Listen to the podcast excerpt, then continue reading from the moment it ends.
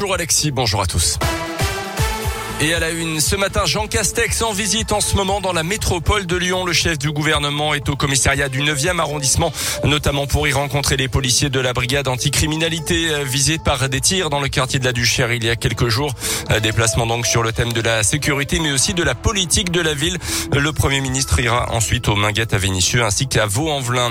Dans la Loire, les trois mineurs mis en cause dans la violente intrusion au lycée Carnot de Roanne mardi après-midi seront jugés au mois de janvier. Euh, parmi eux, deux pensionnaires de l'établissement. Ce serait eux qui auraient lancé ce défi aux collégiens de 14 ans d'entrer donc par lui-même dans l'enceinte de l'établissement et de vider le contenu d'un extincteur en plein cours. Le parquet précise que l'auteur principal risque jusqu'à 5 ans de prison selon le progrès.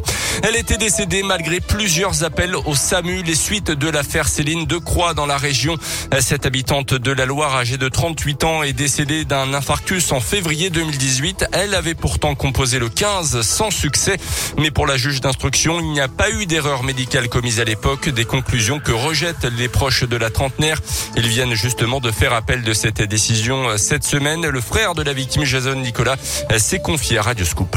On va abattre toutes les possibilités pour nous faire entendre et pour faire admettre à la justice que Céline, euh, durant l'échange téléphonique, elle a appelé à l'aide et que la réponse n'a pas été adaptée. On a eu accès à cet échange téléphonique. Pour moi et ma famille, c'est là que le wagon il a commencé à dérailler. On entend Céline appelait à l'aide et pour moi, la réponse du régulateur, ça n'est pas adapté. Pour lui, c'était pas évocateur d'une détresse vitale. Pourtant, ça l'a été, elle faisait un arrêt cardiaque. Il y a un expert qui a analysé l'écoute et qui pointe du doigt qu'il y a eu des erreurs, qu'il y a un manque d'humanité du régulateur et tout ça. Pour nous, c'est inadmissible que la justice n'admette pas. Quoi. Aucune date n'a en revanche été fixée pour le traitement de ce recours judiciaire. La famille de Céline Decroix est donc partie pour de nouveaux longs mois de combat.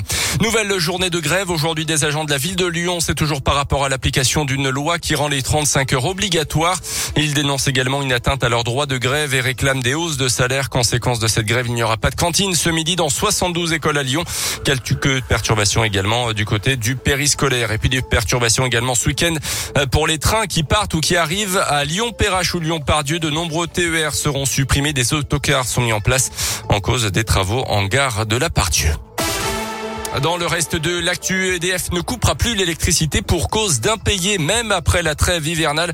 C'est ce qu'annonce le fournisseur dans le journal aujourd'hui en France. EDF qui appliquera systématiquement une réduction de puissance euh, qui permettra de recharger un téléphone portable ou de faire fonctionner un chauffe-eau. Mais une telle limitation implique que le chauffage électrique ne fonctionne plus, précise EDF. Une étape importante dans la lutte contre la pandémie, selon l'Union européenne, l'agence du médicament a approuvé la mise sur le marché des deux premiers traitements anti-Covid. Ils sont développés par des sociétés suisses et sud-coréennes. Les sports avec le foot et des nouvelles du Lionel Lucas Paqueta. Il a offert au Brésil la nuit dernière sa qualification pour le mondial 2022 au Qatar. Le milieu de terrain de l'OL en grande forme décidément inscrit le seul but du match entre le Brésil et la Colombie. Et puis en basket, Lasvel a bien résisté face à la meilleure défense d'Europe, mais les absences de quatre joueurs villeurbanais euh, se sont faites finalement sentir défaite 73 à 67 hier sur le parquet de l'Étoile Rouge de Belgrade. C'était en Euroleague.